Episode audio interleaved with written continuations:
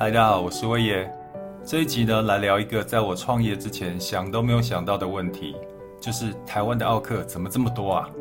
我创业之前已经有心理准备，要面对业绩压力、营运管理的问题，但我万万没有想到，奥客也是一个很大的课题。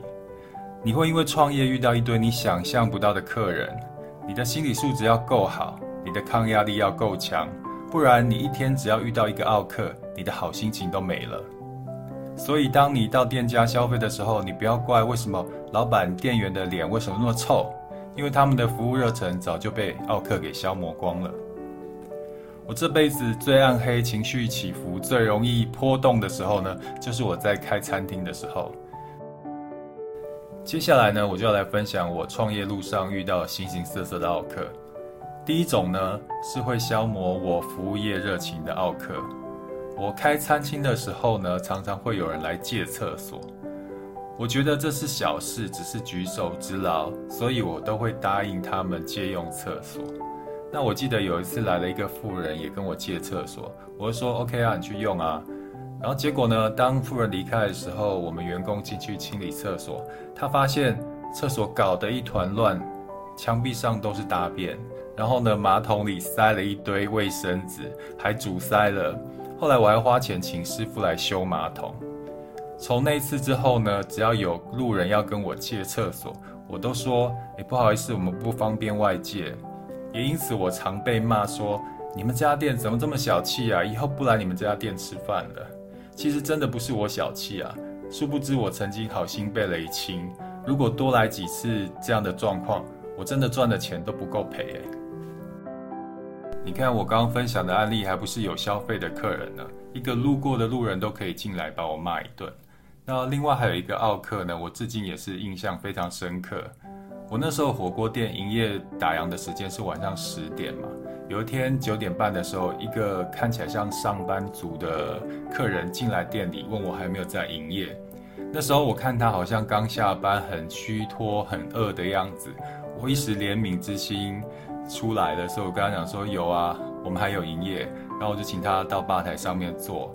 然后我的员工在帮他点餐的时候，有跟他讲说，呃，我们的副餐是饭面冬粉，但是因为饭今天卖完了，所以请他点面或冬粉。这个上班族可能今天压力太大，或是被老板骂吧，他突然情绪爆发，大拍吧台的桌子说：“你们开餐厅居然没有饭，我就是要吃饭，叫你们老板出来。”结果我就被召唤出来了，你知道吗？他因为情绪太失控了，于是呢，我就说好，我伸出一碗饭给你。我记得那天晚上，我就骑着我的机车到处去找还有营业的餐厅，进去拜托他们卖我一碗白饭，然后再骑回来把白饭给他。那一次我真的很受伤，很难过。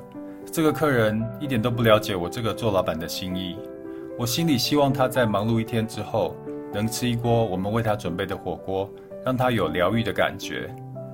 我以为我在演温馨的深夜食堂，可是他却用地狱厨房的心情在对待我们。原来开餐厅不只是开餐厅，有时候还要被客人当成生活不如意的出气筒，然后宣泄情绪的出口。这个钱真的很难赚。第二种奥客呢，就是小偷和骗子。我想一定有很多创业开店的朋友也常遇到这样的人。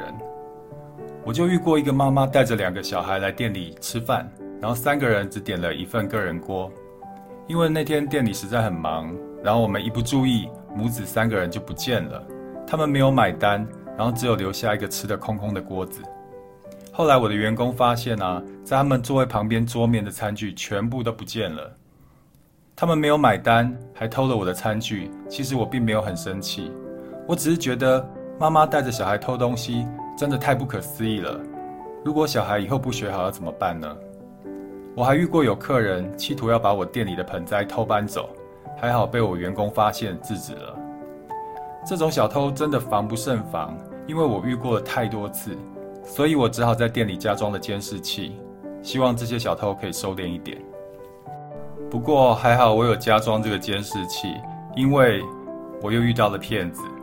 我记得有一个客人，他来买单的时候，他明明给我了五百块钱，然后我找他的钱，结果呢，过了没多久，他跑进来说他刚给我一千块钱，然后说我找错钱。可是我明明记得他是拿五百块给我，然后他就在那边大吵大闹的，一定要我退他钱。结果还好，我想到店里有装监视器，于是我就跟他讲说没关系，我们请警察来，我把监视器调出来。当我这样讲的时候，他突然就跑掉了。后来我调出监视器来看，他果然是给我五百块钱没有错。其实他存心就是要骗店家。后来我听说旁边附近的店家也都遇到这个骗子。因为遇到了这么多小偷跟骗子，让我觉得监视器真的是店家老板的好朋友。这个不是叶配哦，因为我觉得店家老板一定要有保护自己的机制，因为你不知道会遇到什么样的状况或什么样的人。有监视器有画面，真的是自保的最好的工具。